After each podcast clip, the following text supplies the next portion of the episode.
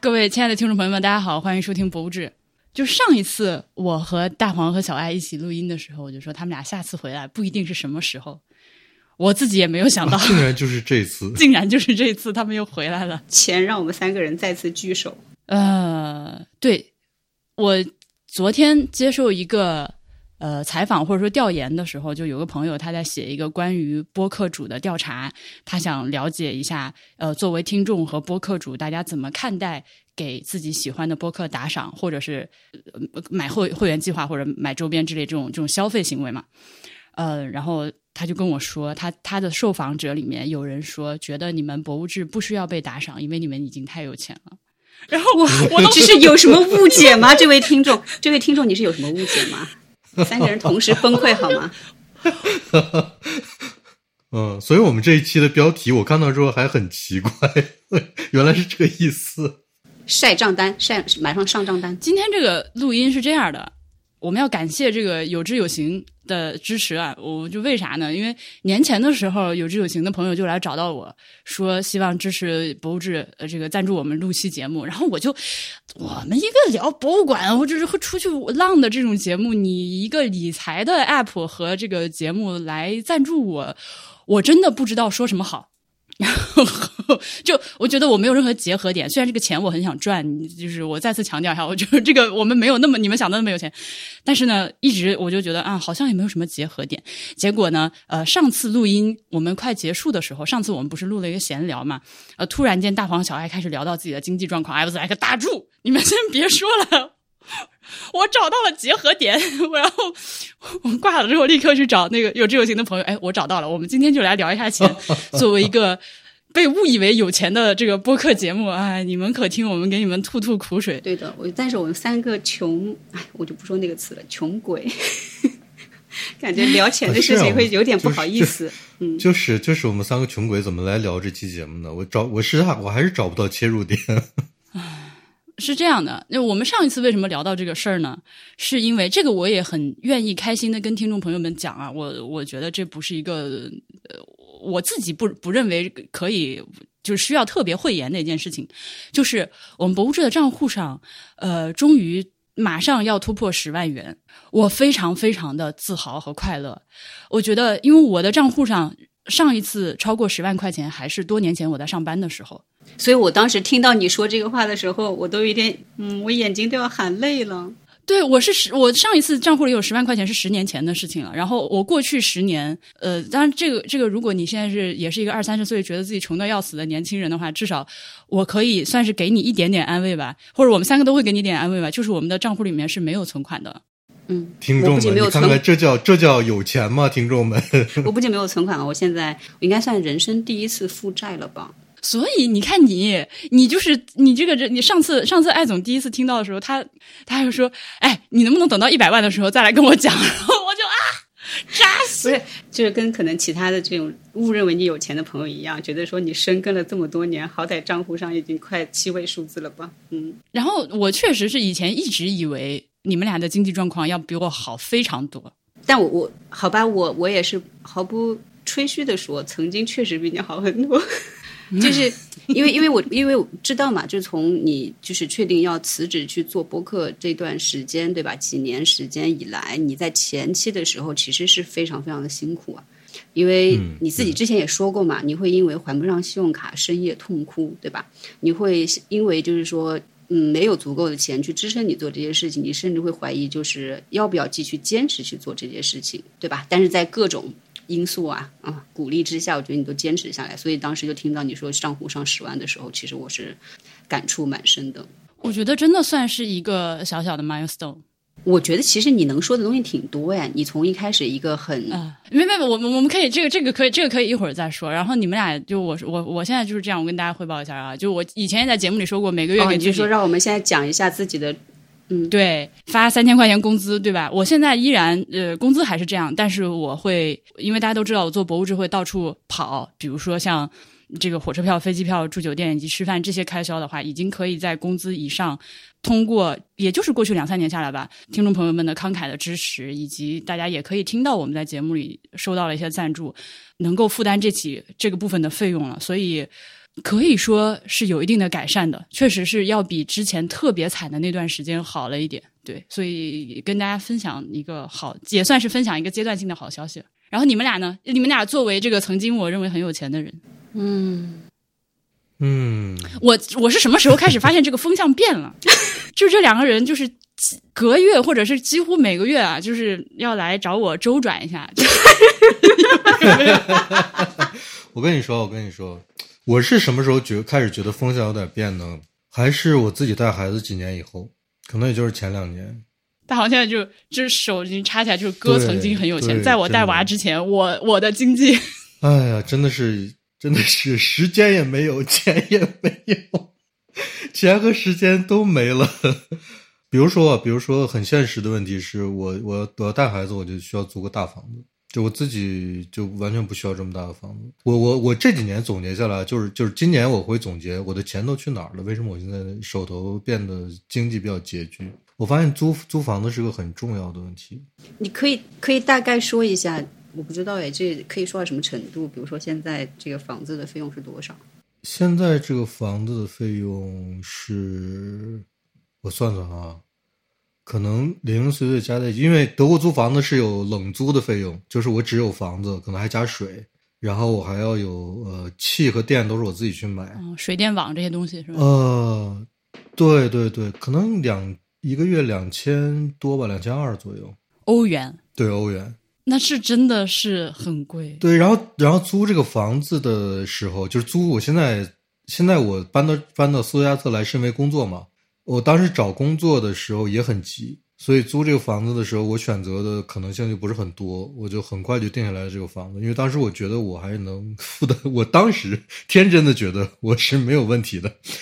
然后当时租这个房子的时候，我还要交一笔押金，就是给房屋管理公司。最后可能我退房的时候，他还会退给我。当时押金可能就交了五六千，呃，反正当时我觉得都没有问题。当时其实没有，就是 属于就属于没有很好的计划，就觉得自己没有问题的那种。然后那一年刚刚过来那一年，我还遇到了一个很特殊的情况，就是小黄要找一个幼儿园。幼儿园找来找去，就只找到了一个私立的，因为德国本身找幼儿园就很麻烦，尤其像这种，因为幼儿园不是不属于呃叫什么义务教育，就是就是幼儿园是你可以上也可以不上的，所以尤其是我我跑到一个新的城市来，然后这个城市其实很多小朋友都是不就是没有上幼儿园的机会的，而我的工作又要求我必须得把小黄投到一个幼儿园里面去，就是我不可能让他自己在家，我也不可能带着他上班。嗯，他太小了也。对，然后那个时候我就需要找个幼儿园，他那一年上了一年的幼儿园，那个幼儿园每个月的费用大概接近一千五元，就是那是我唯一能找到的，在短时间内唯一能找到的肯收留他的一个幼儿园，就没有其他的可能性。如果一年的话，那其实比国内的很多幼儿园便宜。我必须我知道，我知道，但是你想一想，有两千多欧的两千欧的房租，加上一千欧的幼儿园，但是那个时候我都觉得自己没问题。你知道吗？就没有觉得自己没有问没有问题，代表他之前是真的富过，所以才会产生这种对，你知道，就跟我还有点像。就有一段时间，我会觉得就很多事情我都没有问题，但是真正生活发生变故，就是嗯你你就是因为生活环境的改变，你需要每个月去固定支出一笔比较大的钱的时候。你其实很难把握这个度，因为你之前的这种生活习惯、消费习惯，其实一下很难转过来。而且你比如说比较长时间处在我应该没有问题的这种情况下，你 就危机感很少。我觉得这也是很大的问题。我还没说完，我我说完吧。然后呃，还有一个情况就是，呃，我我不是开一个买手店嘛，本来呢，我其实有很多机会呃出去采购的，但是我工作加上同时还带孩子之后呢，这这个机会 一下就变得凤毛麟角，就是我能能去能去所谓的进货的机机会一下子变得非常少。然后与此同时，这几年又恰好是疫情期间，就整个环境都变得是一个完全不稳定的状态。就有的时候是德国的政策会变成这半年这半年商店都不开门，然后就把我的这个副业搞得非常非常的不稳定。然后我我我正常的做建筑师的收入就在那摆着，就是那些。所以这 几几个原因加在一起，加在一起，让我熬过了这几年之后，我就觉得，哎，我的钱都去哪儿了？然后我就开始研究这个问题。好，这个是我的大概的现在的情况，嗯，而且其实你工作真正开始工作赚钱也没有多少年，不是吗？也没有多少年。对啊，不像我，我已经是一个工作啊，我吓了一跳哎，我已经工作十二年了。那你真是工作挺长时间了。嗯，大黄因为他们学建筑，然后他又去德国，中间可能是不是还有一些语言、语言预科啥的，对我读书读了参加很长时间，工作非常的晚。对对对，但是你知道吗？我觉得大黄老师他以前整个人散发出来那种自信的气质和气场，完全来自于有钱，就是不 是这是什么 就有一种？买礼物不买个爱马仕，对你都觉得配不上大黄。哎呀，就像我平常有就是问有什么东西要推荐，我基本上都不问他，我都问婉莹。我感觉大黄的意见对我来说没用，没有参考价值。天哪，这是一个化妆品都用那个牌子的女人说出来的话是吗？哎，所以你现在会有消费降级吗？现实的说，呃，怎么说呢？就是我我当我手头比较宽裕的时候，我会买很多在大家看来好像挺没用的东西。所以、呃，当那可不对，当我手头没有乐高乐高，朋友们，哎呀，然后我我可我可能就不会买这些东西了，就是我会，对吧？就很正常的就集中在一些生活必需品上，生活也就算正常吧，也没有什么消消费降不降级，就是把把我把那些呃没有必要的消费去掉之后，我就发现我还是呃花销减了，我又可以了？很大一部分。之前会有人说，就是比如说我会买一些正正常情况下看来很没有用的东西，他们说这是一种财富转移，就是把钱变成了一些东西放在家里面。然后，比是他也某种程度上也是有道理的，因为我我可能在缺钱的时候，我会把这些财富再转移回来，就是卖掉一些，哦，你还会卖掉？嗯，我会卖掉一些，嗯，对，大黄的 collection 非常的可怕。就是我虽然没有亲眼见过，但是他偶尔偶尔拍到几张照片发给我们看的时候，我就觉得我操，是成山的闪瞎了狗眼。乐高，打开一冰箱的那个。那个那个早就已经停产的那种撕拉片啊，什么一次成像的相机的底片，你知道有多少现在搞摄影的人看到你这个就是眼红到死。然后我还有另外一个我知道他赚钱门路非常奇怪的朋友，他在当年这个书籍的版号就是几十块钱一个的时候，他囤了几千个，对，然后就就妥了，就是可以了。这但是我觉得这种车属于你当时上了就上了，你当时没上就上不去的就那种车，跟好像早期买了比比特币一样，你现在 也就错失了上车的机会。你可别跟我提。提比特币了，我跟你说，比特币就是我人生中最痛的痛。我那个时候在阿尔及利亚上班，我那天晚上就是坐在我的电脑前面，我要开一个比特币的账户，然后我要去买买一下比特币，我想玩玩看。但那个时候完全就是其实是一种新潮，我觉得是因为听说有这么一个新鲜玩意儿，我想赶个时髦。但是因为阿尔及利亚的网速太慢了，我折腾了两个多小时也没有搞成，然后你就，然后后来我就放弃了。对，哎我就没有再去折腾这个事情了。你在阿尔及利亚上班的时候，比特币可能两三千人民币一个吧？I don't know，反正我嗯甚至更低。嗯，我现在回想起那天晚上，就是我的人生呀。哎，我跟你说，我我跟你有类似的经历，但我是完全是另外一种情况，就是我也大概在那个前后动过，呃，想要参与一下比特币交易，买几个比特币存着的这样的念头，但是我研究了半天，我发现这个购买系统太复杂了，我就退出了。呃对对对，它就是蛮复杂的，再加上我的网速太慢了，我搞了很久没成功，然后就没弄了。啊，那我觉得其实也还好吧。我觉得不赶时髦这件，没赶上时髦这件事情也不一定是个坏事，因为你们在之后的比特币的起起伏伏当中，还不一定会怎么样我。觉得是的，我觉得是的，嗯，对的，其实我觉得，对啊，但但但这就是因为我们缺少基本的一些，缺少一些基本的理财知识，就是你没有对啊，你完全没有这个储备和基础，对。嗯，那艾总呢？现在你要不要？因为你刚刚一直还没有轮到你说，对，那艾总 你说一下你的那个富婆叹气那个固定固定资产投资之类的那个什么？首先，这个固定资产投资这件事情是非常不符合我的人设的。对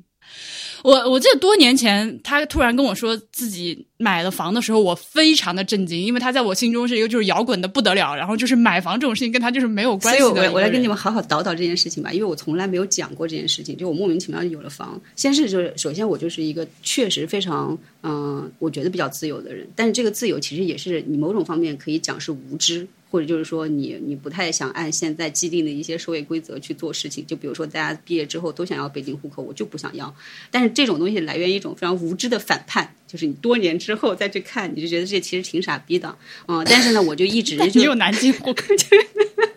对不起，就延续了这种就是。我觉得反正属于就有钱就花，嗯，但是呢，我也不太会把自己过得太穷，就是因为我当时大学的时候，身边那些所谓的玩摇滚的朋友，他们一个月三百块钱也能过，然后我当时在他们眼里面就是那种你过于追求美好的物质生活，就是还被批判过那种，嗯，因为他们就说怎么说呢？就是说虽然我也觉得我。不太追求这种名利、金钱什么的，但是我当时我一个朋友就指出说，虽然话是这么说，但是对我们来说，一个月有三万块钱我们也可以过，但是如果你一个月没有三千，你就开始紧张了。所以你在某种程度上还是会在这个不低于这个基标准的这个基础上去生活。那我后来我也承认了，那怎么办呢？对吧？嗯，大学因为我就是大学毕业之后就工作，而且第一份工作算是运气比较好吧，所以就是拿的都比同龄人要多一些。我觉得当时可能你毕业之后就好的那些人，他们可能一个月毕业拿六七千，已经算是不错吧。然后当时那份工作的话，就差不多反正就有一万以上左右。然后当时又因为刚刚毕业，其实你连怎么花钱这件事情都不是很知道，所以我工作两三年，大概可能手上就有二十万。嗯，那那是其实也算是我 人生。哦哦，我的妈呀！我的妈呀！但我之后就再也没有看过这么多钱了。你听我慢慢讲哎。对，就是当时就差不多吧。然后所以因为当时就觉得，反正钱也花不出去，我也不知道买什么。那个时候我还没有想说要去买奢侈品什么之类的，你知道吗？就是因为眼界太小，都没有想到那部分。结果后来就好了，就是因为我自己有点钱之后吧，我这个人又太孝顺了，你也知道，就我们家都靠我嘛。嗯，结果你居然居然去买了个房。是的，就是我想让我妈妈稍微过舒服一点。然后呢，当时因为我爸爸。的身体条件也不是很好，我当时就会觉得说，呃，因为我妈妈是河北农村人，我爸爸是他就是后来嫁到南京之后，我们就一直生活在南京，嗯，所以就是在南京其实没有什么亲戚，我妈妈的那部分人他们都在河北省生活，然后大部分的人都搬到了 呃那个河北省的省会石家庄，伟大的城市啊。当时呢，我是跟我妈妈说，我说如果呃如果爸爸。真的就是去了之后，就是过世，就是走了之后的话，嗯，我觉得你一个人在南京无依无靠的也挺辛苦的。要不你就去回石家庄生活，跟你的那边的人生活在一起。结果我妈就把这个事情记在心里了。她很快在我得到我的这个首肯之后，很快她就非常积极的跑去了石家庄。哦，然后我说你要不买一个三四十平的这种单间，估计那个时候石家庄石家庄房价就非常便宜嘛。然后说呃，对，我们就买个小房子，你去那边住就好了。结果我妈就去了。然后去了之后，二零一三年哦，刚赚完钱，然后有一天突然给我打电话，说他房子已经看好了，他定金都交完了啊！我说哇，你这效率挺高的嘛，那那你对，那你看的什么房？他说他看了一个三室一厅的房，一百多平。我操！我操！首先，我们家里面条件就真的没有什么闲钱哦。对，然后他就说他把定金都交了，定金可能交了几万块钱，你要拿回来这笔钱就没了，你知道吗？然后他就说，反正你现在就是工作也还挺稳定的，然后你又存不住钱，你变相去想着就妈妈帮你存钱了，啊，然后就本来我的预算就是差不多二三十万，结果他这么一搞吧，就是差不多那个房子可能要全部拿下来的话，就要大概八九十万这个样子。嗯，结果我就莫名其妙，然后我我先把我自己的二十万全拿出来交了首付，然后还还剩下的钱就只好银行贷款。然后当时就年纪轻轻，我就背了六十万的贷款。我我我当时这件事情给我造成了巨大的冲击和震撼。首先，我认识到了一个不同方面的你，因为在此之前，你在我心中一直就是没有父母的感觉，是吗？对，我说你完全不会做出这样的事情，而且。我我没有想到，在你这个叛逆的外表下，有这么一颗哎，我们这个我必须我替替你要保护我保护我方艾总啊，这个听众朋友们千万不要因为这件事情来骂他什么的。就是你要知道，每个人的家庭条件和想法是不一样的。哎，然后从那件事情之后呢，结果哇，你知道我当时接受到我接到我妈电话，我到现在还记得，二零一三年的春天的一个下午，然后他突然给我打电话，然后当时我听完我就说我可能要背上五六十万的贷款的时候，我在床上大哭，我哭了好久，因为我非常难想象，就这个就又回到我，就因为按我来说的话，我就是非常希望一生轻松的活着的那种类型，就是因为对我来说，我就是觉得过完今天没有明天的那种生活方式，你知道吗？对我突然就啊，就反正就哭，然后哭完之后，对我想起来，你上本科的时候还跟我说你四十岁的时候要自杀，我 我每年都这么想，结果也活到了现在。嗯，你你那个自杀年限有变过吗？一直在变呢。现在已经一百二，活到一百二我就自杀。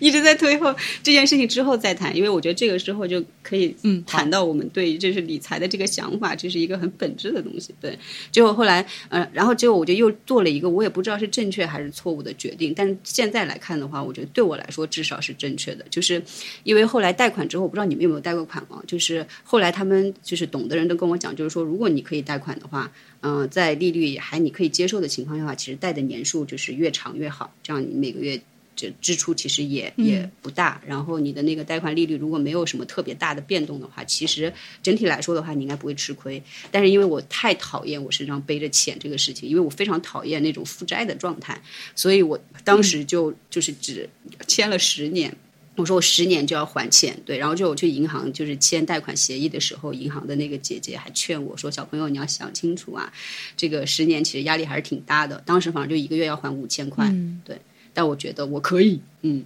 哦，对的。但但但现在其实这样算下来的话，我明年这个钱就要还完了，所以 确实就是我后来就是手上也确实没有剩下什么钱的时候，当我又看到曙光的时候，你突然就发现，哎呀，我妈妈可能为我做了一件不算太差的事情，就是嗯，你被你被动存，嗯怎么讲？这不能叫存款，就是你被动拥有了资产，嗯。嗯，对，被动投资了的，对，在前几年，因为当时其实第一份工作拿的是日元的工资，呃，从日本的标准看，其实那个时候你拿的也不多，呃，但是呢，放国内看的话，其实你就赚了一个差价的那种感觉。当时日元的这个汇率也很好，哦、所以其实你手上的钱就还比较富裕。结果，哎，你们也知道啊，就现在已经汇率可能跌了百分之四十左右了，等于就比如说我之前一个月要还十万日元，现在可能一个月要还十三万或者十四万这样子的一个感觉。哦，所以就是你的、你的、你你的工资就是在一直在缩水的这样一个状态，但是你又不得不能不把你现在拿到的，因为你只有日元收入，你必须要去换钱的时候，其实这个状态还蛮心疼的。然后这个是一，嗯，然后就是反正就是每个月，因为你有固定就五千块的话，其实慢慢你支配的钱就越来越少了嘛。但是呢，就是因为我工作比较努力，随着就是工作年限增加，就是我的收入确实增加的也还蛮快的。嗯，然后后来就有很长一段，就是其实刚刚来日本，就一五年来日本的前两年，其实过得也很穷，就真的只能是保存是温饱。嗯，但是那个时候因为就是，呃，我是有恋爱状态嘛，就是所以其实呃讲的难听一点，就是不符合现在这个女性主义的这个潮流。但是就是我只要把我自己管好就好了，就是其实我在生活上的压力是比较少的，所以呢就是还钱加买一些自己的东西，就是你不会觉得这个生活会非常的辛苦。然后再之后的话，就换了工作之后的话，收入就增加比较多，增加比较多之后的话就。嗯，慢慢的，可能你手上就会又有一些钱，然后呢，那你有一些钱之后，就因为我我刚刚也讲了，就因为我把生命的维度看得太短了嘛，就是我不会想着说这笔钱你要去有效的运用起来，就你还是过着一种有了今天可能没有明天的这种日子，所以你从来就不太会剩钱，就过到现在。嗯，哎呀，这 个日本的房我不想讲了，就是觉得这个人有点神经病。哎呀，所以你，嗯、又又就是马上明年这个这个之前的贷款就要还完了，觉得自己但是这个，嗯，这就赶紧就续上是吧？哎呦，就是这个事情太复杂了。对的，就是这个事情，因为再后来的时候，就是嗯，虽然你花的也还蛮多的，但是即使你花的比较多之后的话，你的账户还是会有就是存款的时候，嗯，就会觉得我很行了，你知道，回到一个我很行的状态。然后那为什么现在就是又怎么说呢，在日本又决定再买一套房呢？是因为之前也是就是。一直处在恋爱关系当中，就是一直跟别人一起生活，然后所以整个的这个居住环境其实相对来说比较好的，因为两个人去负担一套房子的话，其实就嗯还比较 OK。对，就后来应该我都已经什么时候分手我都不太记得了，两年前，嗯，反正就是说恢复一个人生活之后，就我就要面临到自己找房子的问题嘛。然后其实我其实就是我已经三十几岁了，我可能没有办法像刚刚就是来日本毕业的那些人去住一个十八平或者十五平的小房子，所以我肯定会想要住大一点。但我想要住大一点的时候，呃，我又不想住远，对吧？你去找房子的时候，一个月差不多也就是一万人民币左右的那种标准。当你想到就是说你一个人住，你一个月要花一万块去租房的时候，你就会想说，我反正都要去租房了，那我就是买房，我每个月还一万块钱，不也是还吗？对我当时其实就单纯的就是这么想的。然后正好又认识就是中介的朋友，然后呢，我正好又拿下了那个日本的呃怎么说永久居住权，就是永住。然后他就说你现在这个条件其实就还不错，然后现在工资收入也还比较稳定，啊，其实你之后在日本买房就是审查它会越来越严，而且最最重要的是日本的贷房的利率非常非常低，几乎就不到百分之一，所以就会觉得就是银行白带你。白给你就是借钱让你去买房那种感觉嘛，所以呢，我当时就我觉得可能也是因为我我突然恢复到一个人生活，我也不知道未来到底会怎么样吧。反正就别人就觉得说这么说，我也觉得好像也是固定资产能带来安全感是吧？那我觉得好像也是个道理哈。然后因为每一次像这样讲的话，其实每次分手都是我自己搬出来。我其实当时当时想过一次，就是我就想说，为什么每次分手都是我大包小包的，然后带着东西出来呢？对吧？那如果我有自己的房子的话，以后出去的不就是别人了吗？但是我的 巢现在也没有人来，但是我的巢现在也没有人来。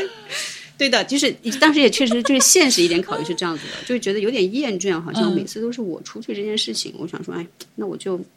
买一个吧。然后当时其实贷款也是经历了还蛮蛮坎坷的一个过程，因为就是一个单身女性，然后。还是买一个稍微还不错的房子，就是银行这个时候你就知道他对女性的歧视是怎么样子的。就是一个三十岁的单身男性，他们会觉得哇你特别可靠，你未来可期，然后所有的大银行都愿意贷款给你。但是你是一个三十岁的单身女性，然后再加上你的公司就不是那种传统的日本的大手企业的时候，他就会觉得你非常的不靠谱。然后多家银行都跟我讲说，如果你这个时候是跟你的结婚对象。是，或者是两口子一起来贷款的话就可以，但是你一个人的话就很难。就他们就是明确这么讲的哟。对，然后当时甚至有银行就是给我的条件是说，你要确定你的房子是两个人住，你得跟你的呃对象一起住。对的，然后所以最后呢，就是我就是在日本的这种贷款，从就是。呃，比如说零点四的利率到一点几的利率都有，就是如果你愿意接受高一点的利率的话，银行银行的那种审查，它可能就会某种程度上会放宽一点，对。所以我最后就只能就是往下降自己的条件了，就宁愿是多拿一点点高的利率，多还一点利息，但是也就是比贷不下来好，所以就后来贷下来。那现在的话，就一个月就是光这个现在日本的房子的这个支出，差不多一个月也是一万多。所以这样算下来的话，确实就你这个想法是对的，是吗？就是对，就就比如说我，我之前算过，就是我在德国这边上学那几年，我租那个房子虽然很小，呃啊对，不是也没有不是虽然这个 虽然但是关系是我租那个房子不大嘛，就是一个一个可能就三三四十平的一个一个一个公寓，我算过，就是我租的那几年，我所有的租金加在一起是超过买的的价格的。但是这个问题就是，你因为你你你你你 你来上学的时候，你没有那笔钱来买它，对对，所以我们就没有办法做这种投资或者说这种思维的转变。就比如说那个时候，我如果有买这个公寓的钱，我可能呃，我可能或者我我家里面有这笔钱，我的思维方式可能就会是我到这个地方，我可能买一个小公寓，我住在这儿，等我读完书我就卖掉它。这样，我可能整个这几年住的这个地方就没等于没有费用，但是因为我们他就像是他就是呃像是白手起家的人，我没有这笔成本，所以我就没有办法，根本没有不可能做这件事，对吧？我觉得还有一个就是观念上的东西，就是我我我们如果是刚刚大学毕业，你不去任何地方工作的时候，你你就是总觉得买房这件事情是一个相对来说比较永久的东西。我反正我个人是不会说买一个房子。在买之前我就想着要卖什么的，我没有这种投资的思维，我不对我不会想着我要靠它赚钱或者我要卖它。但是啊，但是哦，但是哦，我我就认识这样的人，就是不 是你说的好像你说的 好像我们不认识这样子的人似的。不，因为不是不是，因为是这样，就是我是说我是说在海外留学的人，我说在海外留学的人，我是特我是特定指这个群体的，就是这个群体你们不 不是，就是你说的这个群体其实不少，就在我身边其实有好多这样子的人。对，但是他他们他们的那种生活方式从来都没有没有打动过我，就是我并不认为就是说我一定要去这样。但是啊，现在反过来讲嘛，当我们现在基于现实去考虑一些问题，然后并且人生来到三十岁或者甚至在往后的这样的一个节点之后的话，好像你的思维还是会发生一些变化的。会的，我会去回去审回去审视，就是究竟哪就就我我这我是这种人，就是我是我我觉得我自己是个有反骨的人，就是我我是一定要跟别人不一样的那种人。是啦，其实我们三个都是啦，是的。就是我我那我深刻的我深刻的记得那个时候，我就是大学的同学，他们就呃，我们偶然间几个同学聊到这件事情的时候，他们就跟我说，那肯定还是要买房的。嗯，然后我当时就觉得，哇，你们好俗气哦！对，你们看不上。对少年不知穷滋味。我我觉得我我觉得我至今也是仍然是仍然是一种臭毛病，就是我是觉得我我我不知道我明天会在哪儿的人，虽然我现在甚至还带着个孩子，我也不知道我明天会在哪儿。所以说，你说我现在要我现在每个月负担这么贵的房租，对吧？显然，我如果买个房子，我每个月还的贷款，甚至可能都没有这个多，或者可能是也是这么多，或者稍微多一点，可能大概就是这个区间。那可能我知道我我十几年后，我如果一直用这个房子，一用一直用这个钱来买一个房子还贷款的话，我可能就拥有一个房子。但是我就会面临很多我自己身上的臭毛病引出的问题，比如说我不知道我明天在哪儿，我可能我没有办法想象我在一个地方就固定下来几十年。然后再一个就是，你说我我自己带个孩子，我去银行申申请贷款，这是一个比一个单身女性还困难的事情。我跟你说，银行是就我我自己银行是不基本上我算过，就是银行是不可能贷贷给我足够的钱让我去买一个跟现在这个条件一样的房子的，这件事是不可能的。但是我租房子还是有可能的，所以综合下来就是，我可能甚至都知道这个这个买房子投资是对的，但是我就我不知道什么时候能做这件事，就是能力问题，就是能力上达不到去做这件事情。对，但你的那个心气上也没有达到做这件事情。但是我觉得我还有一个特点，嗯，即使我买了房，这个房对我来说其实不代表任何的意义，因为我也会想，万一明天我崩溃了，我不能工作了，我还不起贷款了怎么办？那房子就被银行收走呗，对吧？那我之前还的贷款就当我的房租就交掉了，或者就是说，人生总归会发生点发生点什么事情，对吧？你的钱可能突然就没了，就没了就没了吧。就是我不是很在乎这个钱，它是不是就被我浪费掉了这件事情。不论是我买一个包，或者买一个房子，或者是买一个别的，它的感觉对我来说就差不多。但我觉得能有我这种心态的人真的非常非常的少。是的，对，就是特别是男性吧，就是我跟很多男性聊完天之后，就发现他们的这种，就是他们这种很沉重的这种某一种负担，我反正不是很能，就是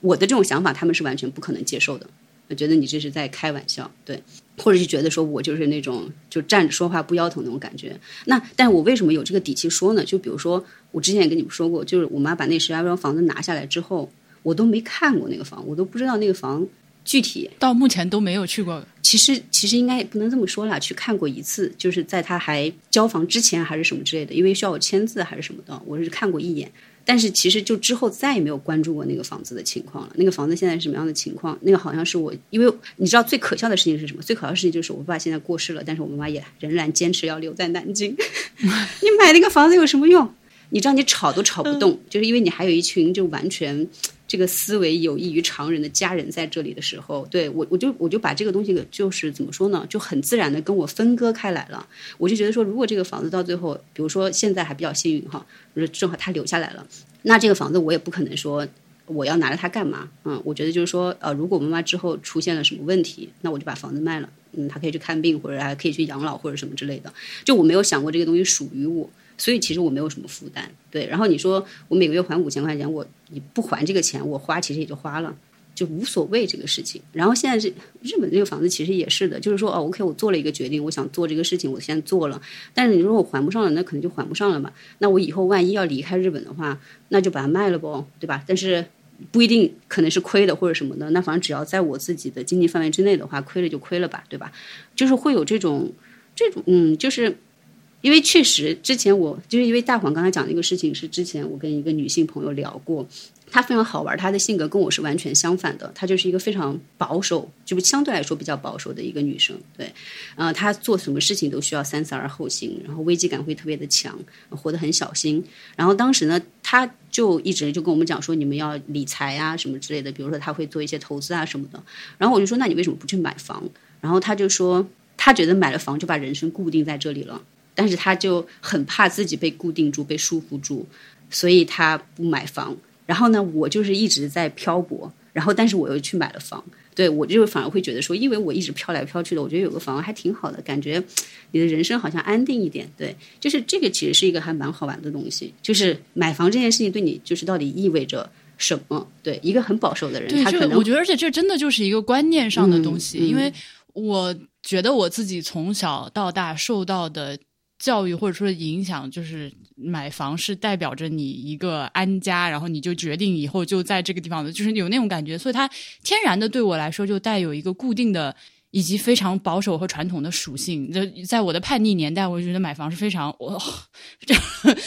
嗯，我不敢想象的一个事情。对，但现在显然不是这么看的了，嗯，还是确实是会随着年纪的增长有变化的，也是因为看到了很多其他的例子。之后就发现哦，原来不是这样嗯。但其实不管怎么讲吧，就是说，因为其实我们就是很多做很多事情都是基于一时，不能叫一时兴起吧，就是还是基于自己的性子在做一些事情。但是即使不管你是反骨还是无知的反叛，其实都没有给我们带来特别大的这种伤害和严重的后果。对，所以我们现在可以讲坐下来所以我们真的是蛮蛮幸运的几个人，对吧？还能对对对，我是觉得说，嗯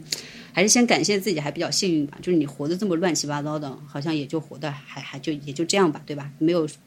很惨，对对。然后，但是现在就是 天哪！现在就是因为就是这个房子定下来，差不多已经快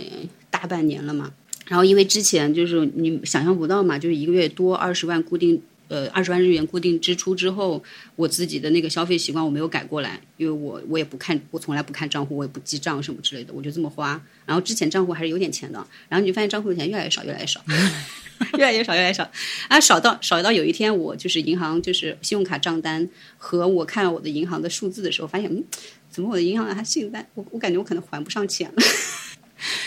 哎，我人生从来没有过，我人生从来没有过。人从来没有过还不上你你钱的时候。我你二十万日元的话，其实跟我现在租这个房子的价格差不多，对啊，不小了，不小的开销了。但是真的是不小的开销啊！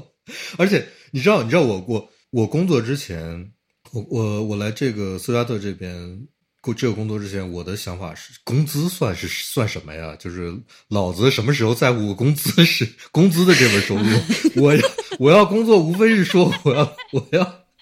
我要留在德国，我要有个合法身份，我就必须得工作。但是后来就，我跟你说，自从大黄老师开始带娃，然后开始慢慢变得不像以前那么有钱之后，我觉得我和他友谊上了一个台阶。就他以前一直是一种，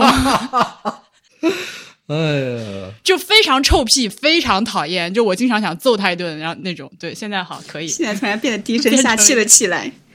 我现在也就嗯，对对，但现在哎，我你说我真的是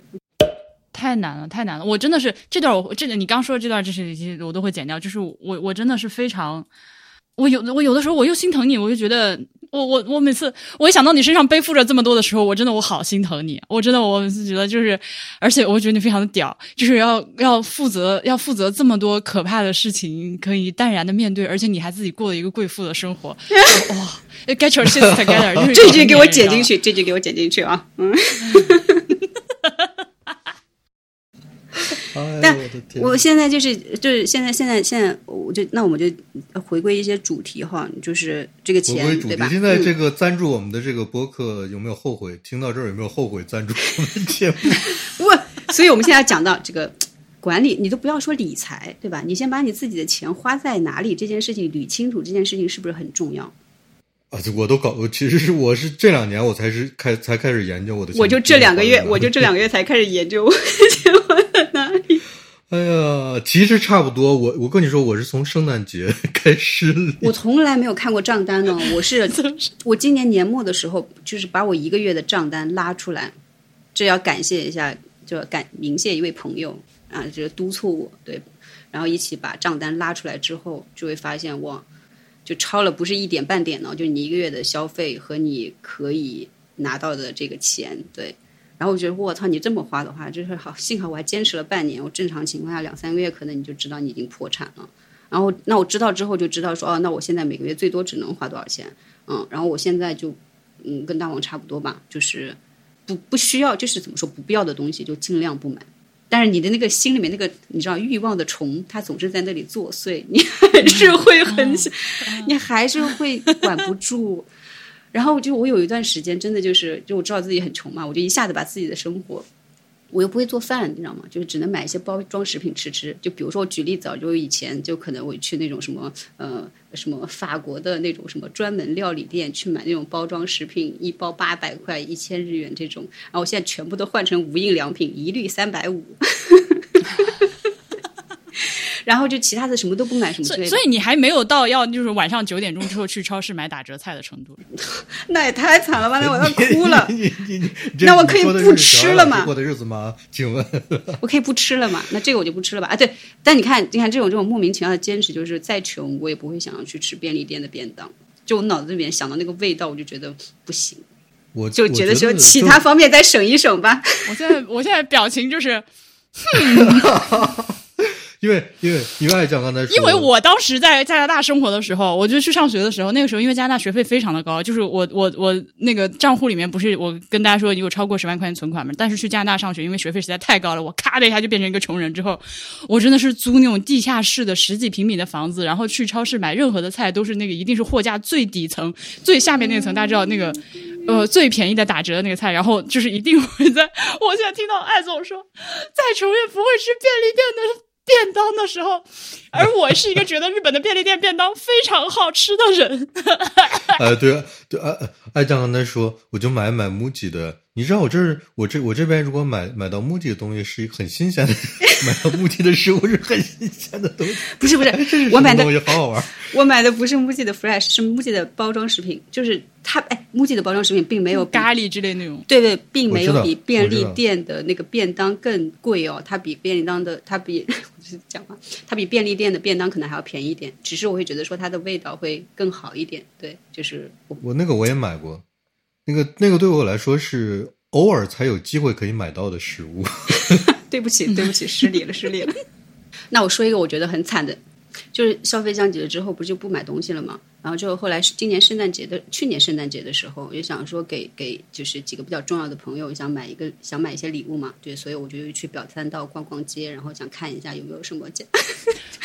什么礼物。然后就我就进了 进了一家就是那种就是精品店，然后买了这种就是。就那种什么香，就是洗浴呀，或者就是这种什么香氛呐那种东西，你知道吗？对，不是很贵，但是呢又感觉比较拿得出手的那种东西，然后我就去，然后买买了，买完之后的话，就店员帮我装的特别的精美，然后那个穿着西装的这种小哥，然后就拎个袋子，然后护送我到门口，然后把东西交给我。你知道我那一瞬间真的就觉得说，哦，好久没有体验那种感觉了，好爽啊！我的天，你这个也太电视剧了。好开心啊！就是哇，然后就觉得说，人生难道不就是应该这样过吗？但是没有，大家千万不要去想什么爱马仕啊，什么 Louis Vuitton 的那种，那种不是那种感觉啊，就单纯的日本的这种服务比较好。你去线下买东西的时候，基本上很多都是这个样子的。我只是就是说，你知道，就很久抑制自己的这种消费欲之后，你突然体验那种东西，啊，觉得太迷人了。嗯，就突然想想表演一下。但是，但是，但是你刚刚说到的那个，去把自己的账单拉出来看这件事情。我是真的是我特别缺乏这个勇气，而且我发现我自己就是越穷越没有钱的时候越不敢看。哎，我觉得这个就是你的一个的小问题，你一定要改。对，我是会逃避的。我真的就是在我觉得特别特别穷的时候，我真的就完全不敢看自己的那个账户余额，我不敢看自己钱花到哪里，因为我看完了之后，我觉得我就我不敢承受这个直面这个问题。对，反而是稍微好一点、稍微好一点的时候，能够有这个勇气，呃，以及能坚持下来记账。就是我发现是这样，就是我只要特别穷的时候，我就会放弃记账，我就会直接所谓摆烂，就是 破罐子破摔。对 对对对，摆烂。对，只有稍微还好一点的时候，我才能就是比如说坚持记账，或者是看一下自己，以及控制一下自己的花钱。嗯，这个真的是非常不好，而且我会觉得。呃，我跟你们俩从小受到的这个教育，就是我觉得，嗯可能大家家里面如何对于小孩培养这个金钱观，至少刚出来还没有自己去学习所谓理财的东西的时候，真的影响非常的深。我就是那种所谓的，我知道这个词可能会引起有些朋友的不适，就是所谓的穷人思维。我会，我我完，我就觉得理财这套东西非常的不可靠，也可能是因为看到，比如说亲戚里面有那种就沉迷炒股，然后把家里所有钱都败光的人，所以我从小感觉就是，不管你是炒股啊，还是所谓投资啊，都是一种不是正道。就我其实直到今天，我也相信，我更加相信今天的我还是这样。就我觉得我更加愿意相信自己，就是一分耕耘一分回报，然后这样靠自己努力赚的钱，我就特踏实。嗯嗯嗯，我也是啊。你看，我我除了房子之外的话，其实我并没有进行任何的，就我有钱没钱的时候，我也没有想过去投资这件事情，因为我觉得那个好运不会在我自己身上。哎，这个其实就是那个，就是有知有行，应该是之前他的一个什么节目。哦，他他是这样，他我跟你说，就是这个事儿特别好玩，听众朋友们，他们是那个来加我微信的时候说，我们是一个播客，但是我想在你们投这里投放广告。I was like，为什么会有播客找别的播客投广告？这这个点实在是太奇怪了，你知道吧？这件事情当时我当时我听到的时候我也懵了，我在想这是个什么情况？为什么一个播客要让我们给他们做广告？他们这个有知有行是个 app，呃，这个 app 下下来之后，我我我觉得他们应该不会我介意我这样去类比啊，比如说呃一些就是这个呃，我举出一些其他的例子，比如说像这个呃丁香医生，或者是看理想，或者是之前也投过我们博物志的简单心理，它是这种比较专业向的。你这个 app 下下来之后，它在这个里面是一个关于这个投资理财方向一个比较集成的信息，然后这个里面有一个免费的。投资理财第一课是由他们的创这个创始人孟岩和张小雨一起做。张小雨的播客我非常不喜欢，我可以直说，但是他我我，但是他这个他这个课程我看了，写的确实 OK，而且很很难得的是他们这个 app 的审美也在线。就你知道有些你听到让你下 app 就烦是吧？我但我下来看了之后，它这个里面的文字排版是我看着挺舒服的，就是这个我很难，就我这夸点也是有点奇怪。呃，而且这个课程是免费的。呃，所以我觉得你大家可以看一下，呃，对，我觉得你这个点，你这个点是蛮好的。就我先把刚刚讲完，就是我想说，就是那个创始人那个梦岩，他因为经常去各个播客嗯串台，然后他有他也有自己的那个叫什么来着？他的播客叫什么？叫无人知晓。哦叫无人知晓，对，对就你看无人知晓，你是永远不会知道这播客是在干嘛，是吧？的，是的，就是他，我我我我本来想讲想讲是说，他之前好像就聊过，呃，还是他们的那个投资课里面这么写过，反正就是呃讲过，就是说有时候你什么事情都不做，它其实也是一种投资，就是投资并不一定你非得要去行动，有时候其实你不做这件事情，它也算是一种策略。然后我们就回到这个 A P P 的事情啊，因为这个 A P P，呃，我就跟你感觉是一模一样。其实，在你接这个广告之前，我就听过，我在不知不明了情况的情况下，就已经听过他好几期播客了。嗯，因为他本来叫无人知晓嘛，就是你不知道他是一个什么样子的播客。结果呢，他是一个投资类的这种谈话播客，他会跟一些投资人啊或者创业人聊天什么之类的。然后，因为他的那个标题真的是非常的文艺。就之前就大黄，你不是今天在听黄海嘛？黄海那期叫什么？让更多的人知道你，还是让爱你的人更爱你？然后什么？我们我们都是不明真相的群众，别急着燃烧自己。就他的标播客的标题全是这种。然后都这对，他是这一挂的，对。对，然后我之前其实是因为情绪，就是情绪不能叫崩溃吧，就是之前情绪不稳定的时候，我就是其实听了一些那种比较那种解压。解压的那种心理类的播客，嗯你知道吗？所以我当时打开他们节目也是准备听鸡汤的，结果一打开之后，结果发现是个是个专业的。对，其实他就是聊的很专业，但是因为他他聊的这个事情吧，跟我的工作又有一点挂钩，所以呢，我倒是真的还是静心的去听了几集。后来我就觉得吧，就是就是梦妍这个人吧，他特别的特别好玩儿，反正他就是一个非常佛系的，听上去是一个非常佛系而且非常通透的人。所以呢，就是无论是那个无人知晓，还是他们做那个 A P app 叫什么，就是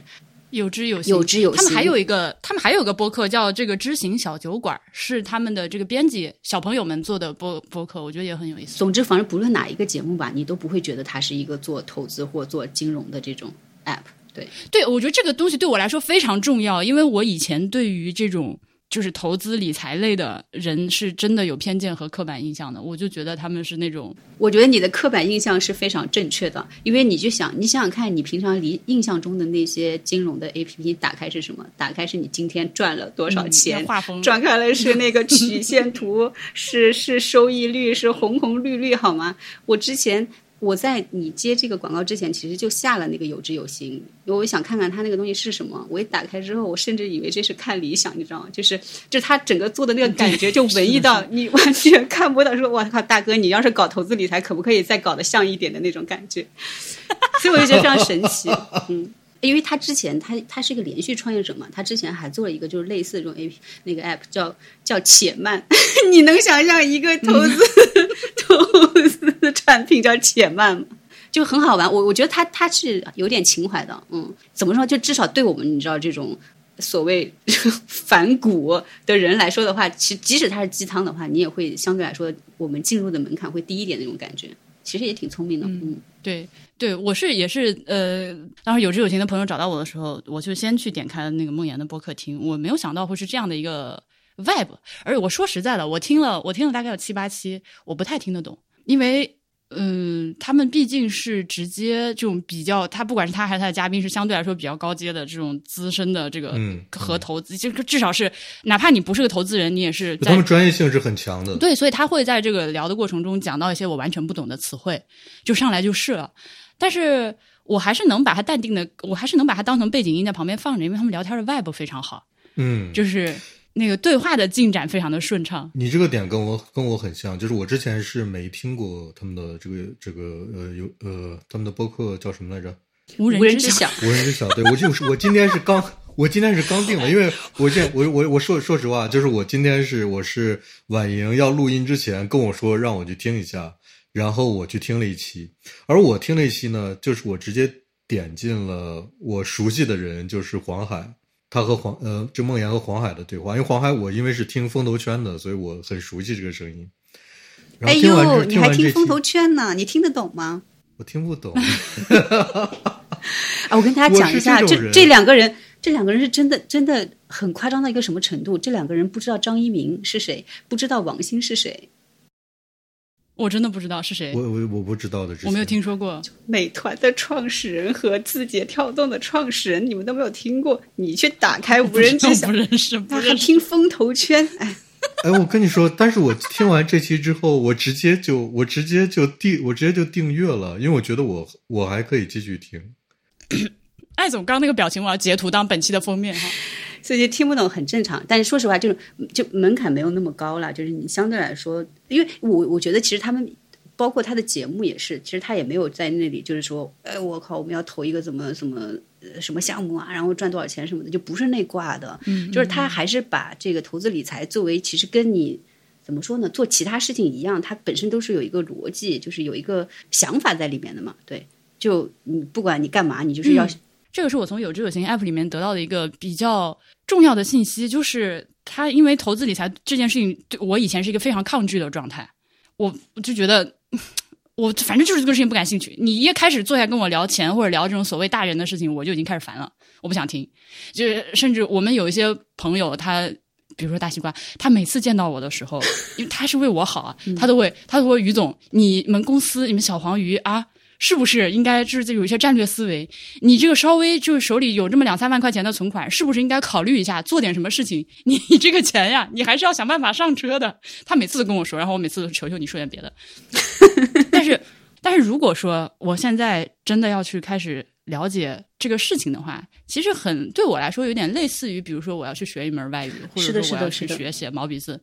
有一个。一开始的启蒙老师以一个比较正确的观念带进来，会非常的重要。他在这个呃，除了我刚说的那个投资理财第一课的那个，也其实比较轻量级的一个小小的这个在线课程之外，他们还有一个有知有行里面一个黑板报，然后黑板报上就有一些最基础的 Q&A 的这种写作，它文字非常的清楚，而且说服了我。我觉得这个很难，这个不是因为收了钱才这么说的。我是真的这么觉得，我觉得这个对我来说还蛮难。是，其实我们可以把它定性为一个说什么所谓投资 app，我觉得其实不是，它是一个知识类的，你把它想象成是一个知识类的 app 就可以了。对，我我我我我今天听完的感觉是是这样的，就是我我是那种就是我会我会听有听一些专业性的播客，这些播客我是听不懂的，但是我我会听他们的原因是我觉得这些播客的嘉宾也好，这些播客的主理人也好，他们讲的专业性的东西我听不懂，但是他们聊天的方式和他们对这个世界的看法我是懂的。所以我可能会忽略那些专业性的东西，单纯觉得这个人有意思来听他们的博客。我今天听听听那个梦岩和黄海聊的这个事情，我我觉得还还刚刚好可以拿来做一个佐证。就他们聊，呃，作为一个创始人，呃，就是就是这一期啊，他们是聊作为一个创始人是以什么样的出发点来做一个公司，最终这个公司会长成什么样子，大概是这么聊这么一个东西。就是这这这这这件事本身是和我之前那个想法是一样的，就是我觉得一个一个人是什么样，他的公司最后就会长成什么样。嗯，呃，我比如说印象比较深刻的一点是他在就是前几课里面讲到一个事情，可能好像就是第一课，他说你要知道你的理财，你不是说它不是一个虚的东西，你不是把钱放进去，它自己会变成多的钱，而是你把一个钱，不管是买股票或者是买了一个基金，这个钱最终是去落到了一个实处的。然后你需要知道和关心自己的钱具体去了哪儿，然后以此做判断来决定自己的钱能不能变大或者变多。嗯，我觉得这个对我来说就非常容易接受了。对，对，婉莹之前说，婉莹刚才说不是说她从小到大就觉得这些什么长辈们投资这个炒股啊什么的这些，我也是反感的。就是我觉得他们在他们在研究那研究的那些什么 K 线呀，这个这个每天在做这些事情，就不符合我对这个东西的理解。就我觉得他们在做一件已经异化出来几层的另外一件事情，就是我也怎么怎么样能让这个东西变成一个能赚钱的，或者说能够有一个固定的收入，然后怎么去研究这些数字，就就这就就就是这些东西。嗯，就他还是在跟人性做斗争的一个一个过程，真的就是从小谁都知道，就是永远有人跟你讲什么股市，这叫什么入市需谨慎这种事情嘛，就是股市有风险入，就是所有人在进去的时候都觉得自己可以赚到钱，这就是一个非常神奇的事情。但因为我我不管怎么样，我我知道有人赚到了钱，但是我我觉得我也不会是那个我刚才有又回来，对，不是那个我知道我知道我的点在哪里了。你们你们俩说的话提醒了我，就是在我眼里。在以前，我就觉得不管是买股票还是什么样，其实是一种赌博，这是我以前的感觉。可能是因为看到身边人的亲戚朋友做这件事情，给我的感觉是他们，我觉得他们每天好像就是你如果一天到晚在家对着电脑炒股的话，给我的感觉好像在就是网上博彩的感觉。是是是，我我对对对，我会有这样的印象，所所以所以所以其实就是所谓的这些投资理财的操作，一直给我了一个不太好的，不是很正向的。形象，我我觉得这个事情回到就是你你要正视这个事情，就钱这个事情它本身就是一个非常中立客观的东西，只是就是说我们其实在思考它的时候，把它带入了一些这种社会的这种有色眼镜，导致我们其实也不愿意直面这个问题了。其实会的会的，就是在在我们我们年轻的啥也不懂的时候，觉得钱算是什么东西，钱这种东西算是是个什么，是吧？然后现在又觉得，哎呀，还是就是有两个臭钱吗？对啊，钱这个东西啊，商品交换交换商品的一个媒介，这这是什么东西？我们会这样想。现在我们觉得，哎呀，还是有有更多的钱，还是一件更好挺好的。哎，但是我们就把这个事情再简单化，就按我们自己的逻逻辑去讲哈。我觉得我们几个人。如果能财富自由，那真是太幸福的事情了。但是估计就以我们这种尿性的话，财富自由这件事情应该是一个非常虚渺的事情。哎哎，你既然提到这个词，虽然我本来想打算要结尾录音了，你你定义一下你认为的财富自由，对于你个人来说。唉，就是如果我不想工作了，我可以暂时先不工作。嗯，我我觉得是一个就是选择吧，就是你不会因为你没有钱而要多做一些事情。而是因为你有了钱之后，可以少做一些你不想做的事情。但是我觉得这个做事情肯定还是要做的，就不管你是做的什么事情，你肯定还是就是需要散发一些社会的功能哈。嗯，但是我觉得有钱这个事情的话，还是就是会有一点点底气吧。对，你可以可以少做一些事情，可以这么讲。那你有一个心里面，比如说你有一个金额，或者说某个程度这样的没有啊想法？没有啊，就是因为我没有想过我会财富自由。我觉得就如果哪一天我财富自由了，一定是我运气太好了，一笔钱砸在我身上。我我觉得投资就是你变有钱这件事情，除了你很努力之外的话，我觉得很大一部分其实还是跟你的运气有关系。嗯，大黄嘞，像我们这种祖上没有家产的，应该就是这样了。我我总在想一件事儿，就是如果现就是就是突然我被一笔钱砸中了，我还会不会再干现在在做的事情？哦，我我觉得我我可能会，就我还会再做我现在的工作，但是我可能会做，就是我把工作时间调成百分之五十，就是我会跟公司说，我现在上一半的班儿，就是我现在就是正常每周八呃每天八小时，一周四十小时嘛。但如果现在我突然有了一大笔钱，我可能会公司说我一三呃不一二三周一周二周三来，剩下的时间我就不来了。然后剩下的时间我然后你要出去搬货是吗？你要出去进货？不不不，我我我我我我可能会去画画插画出书这样，嗯，就我非常现实的考虑过这个问题。你们你们呢？如果突然给你们一笔钱，我的话，我先我先我先把刚刚那个问题先回答，就是我的我的话，嗯，我觉得我在努力的调整自己的一个状态，就是我以前也是听别人说的，就是确实是自己没有怎么思考问题，就是好像你们都看到过网上有那种计算，比如说你如果生活在一线城市，你要有多大一笔存款才算你要需要多少钱？对对对，才算这个达到财富自由的门槛儿。然后后来我发现这个说法其实至少对我目前的认知和心境来说是一个非常有毒的事情，嗯因为当他们算出来你就是一个人养老原来要存那么大一笔钱的时候。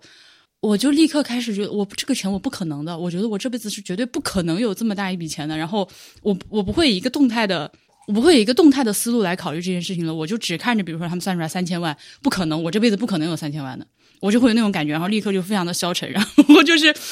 掉下去。但是也是博物志训在在做播客的这两年给我训练出来，就是当你穷到一定程度，而且长期穷的时候，你就开始转变自己的很多看待人生和世界的想法。我就觉得少花点钱也挺好的。然后我觉得我好像也不需要这么多钱生活下去。然后我觉得我如果怎么你说呢？我甚至上期节目的结尾，我大放厥词，说我最近非常的快乐，然后被他们两个人喷了，是吧？然后大家在评论区里面都在哈哈大笑。你们知道我为什么快乐吗？你们知道我有多么容易满足吗？我现在是每个月给自己发三千块钱，以及我的 出去录节目，比如说买新话筒这种开销，都能用博物志的收入 cover 住之后，我觉得我已经自由了。我跟你讲，你这是一个非常好的点。恭喜婉莹成为小黄鱼播客第一个实现财务自由的人。人。哎，你这是一个很好的点呢，就是我我我我反面去想了一下，我就想说，财富自由，要不你就巨有钱嘛，要不你就彻底没钱。我跟你讲，彻底没钱也是彻底的自由。但是呢，彻底没哎钱这个事情呢，它其实有点不现实，对吧？对，但是我们减少那种所谓的世俗的欲望，其实是你通向自由的一点点。但是，呃，你减少这种世俗的欲望，一定是你认清这件事情了。你觉得我操，这个事情根本就不重要，就垃圾。嗯，如果你只是因为没有钱而压抑自己的欲望，这就跟我一样，我靠，被人家送一下我就飘了这种，我我很长时间就是那种感觉，嗯。嗯，所以恭喜你，确实前进了一大步。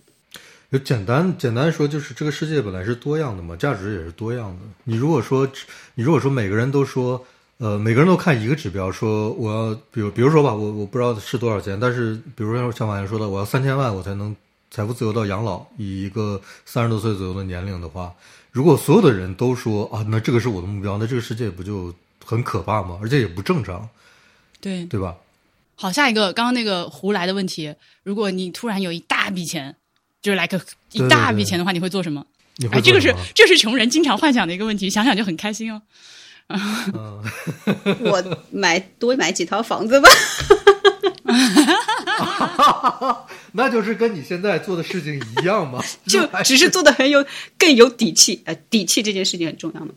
嗯，我我其实之前想过很多，我我我觉得吧，这个就是，哎，我我我就是因为我没有，就因为我常年在跟我的无聊做斗争，就是我就是一个内心极度贫乏和空虚的人，所以我真的有了这么一大笔钱之后，其实说实话，我真的不知道做什么。嗯，然后就如果非得说的话，我现在想的就是。就公益活动这个事情吧，现在其实也有点被、嗯嗯，被说的有这个形象已经不太好了，但是我可能会去做一些，就是这件事情跟钱没有直接关系，就是它只是纯粹付出的一些事情。哎，我跟你说，这我我我我们三个这都属于精神世界已经得到了相当相对满足的人，就是就其实给你一大呃，婉莹先说完吧，就是我现在的预预期，婉莹会说到内容，就是得出这个结论，就是给你真的给你一大笔钱，你其实真的不知道拿来干什么用。OK，，Let's say 我我一下子突然有两个亿啊，一大笔钱，嗯，呃，我会换换一个稍微大一点的房子，稍微大一点，摆稍微大一点，I mean 可能一就百多平米，好真实又好现实哦！一百平的房子，这这真的是够了，真的够了。啊、然后可能会把这个我爸妈、波比爸妈稍微给点钱，对吧？安顿一下，然后呃，这个自己稍微再留一小点钱，然后剩下的钱我是真的愿意捐出去。发自内心的愿意拿出来投资，我不会把它直接捐出去。比如说，我会呃弄一个基金会，呃做一些我觉得值得去做的一些事业。我上次跟波比我们两个人穷鬼在一起，幻想自己有很多钱的时候，我会想，我会把这个钱去找到做，比如说人工子宫研究的这些学者，我会给他，我可以成立一个基金会，然后你们用这个钱去做推进这方面的研究。哪怕现在我们其实远远没有这么大一笔钱的时候，这个应该很多朋友都知道，就是你比如说在腾讯公益之类的这种平台上面，你资助一个山里的小孩上一年学，我当我发现他你资助一个小孩上一年的生活费和学杂费只要两千多块钱人民币的时候，我非常的震惊。同时，我资助了，我资助了一个小孩，花了七千块呢。哎呀，对我你你看，我们其实都有在做的事情，就是而且他同时对我也是一个提醒，我觉得。就是一个孩子，他一年下来其实只需要两千多块钱，就足够他学杂、教这个呃吃饭以及就是这样的事情。然后就是在这种时候再回看我自己的一些生活方式的时候，是不是还是虽然说不不不不是一个所谓贵妇的生活方式，但是不是有些地方还是可以再简单一点？我觉得对我来说也是一个挺好的提醒。我这话是不是你们俩听着不假吧？我是发自内心的。不假不假不假，因为我们知道你是发自内心的呀，对，所以那大黄呢吐槽？来两个亿，两个亿啊，就是我我有时候在 对的，感觉他对两个亿很不屑的样子，两个亿 够买一幅，画。对不起，你自己说，你自你自己报个数，行吧？嗯，哎，我可能真会去买买几张画，可能。哎呀，我所以说吧，真正等真正有钱了，我估计根本 你现在说的所有都不作数。你要可能你重新需要构建你的这个人生价值观了。嗯但是比如说，比如说我我可能就比就我可能不会去举例子，我可能不会去买一个豪车，但是我会不我想不想开车我都不一定啊。对你一个没有驾照的人，对，如果是就我举例子，如果是买车的话，我可能不会去买一个什么豪车，但是我会买一个我买一辆我喜欢的车，但其实也也花不了多少钱，就是之类的吧。这种事情，就是我其实不太知道我有很多钱之后我会去干什么。就比如说，你要说你要是说我想去买艺术品的话，我我自身我是我是秉持着你这个东西放在我家里不如放在博物馆里有价值的，就是嗯价值会左右我的这这一类的判断。呃，对我可能会给自己买个舒服点的房子，就是在里面干一些我喜欢做的事情，就大概就是这样。然后工作呢，可能不用工作那么辛苦，呃，但是呢，这个工作也是我喜欢的，这工作也也很里面的很多东西也是我需要，就是我感兴趣和我需要知道的，所以我也不会不工作了之类的。我觉得你没有有认真思考我这个问题。我说那好几个亿，这已已经为什么？你会发现，你做完这些事情之后，你还有很多很多个钱，很多的钱放在那里，不知道你总要做点什么事情不需要。这么多钱，行，可以是这样的，其实确实不是。确实不需要这么多钱。我可能会搞一个基金去研究新高新的科技吧。然后大家就都变成了，然后大家就开始开投资类的博客。就可能会去研究，就我可能会研究，比如说做呃异体啊、人工心脏啊这类的东西。上天也是一个挺好的选择。嗯，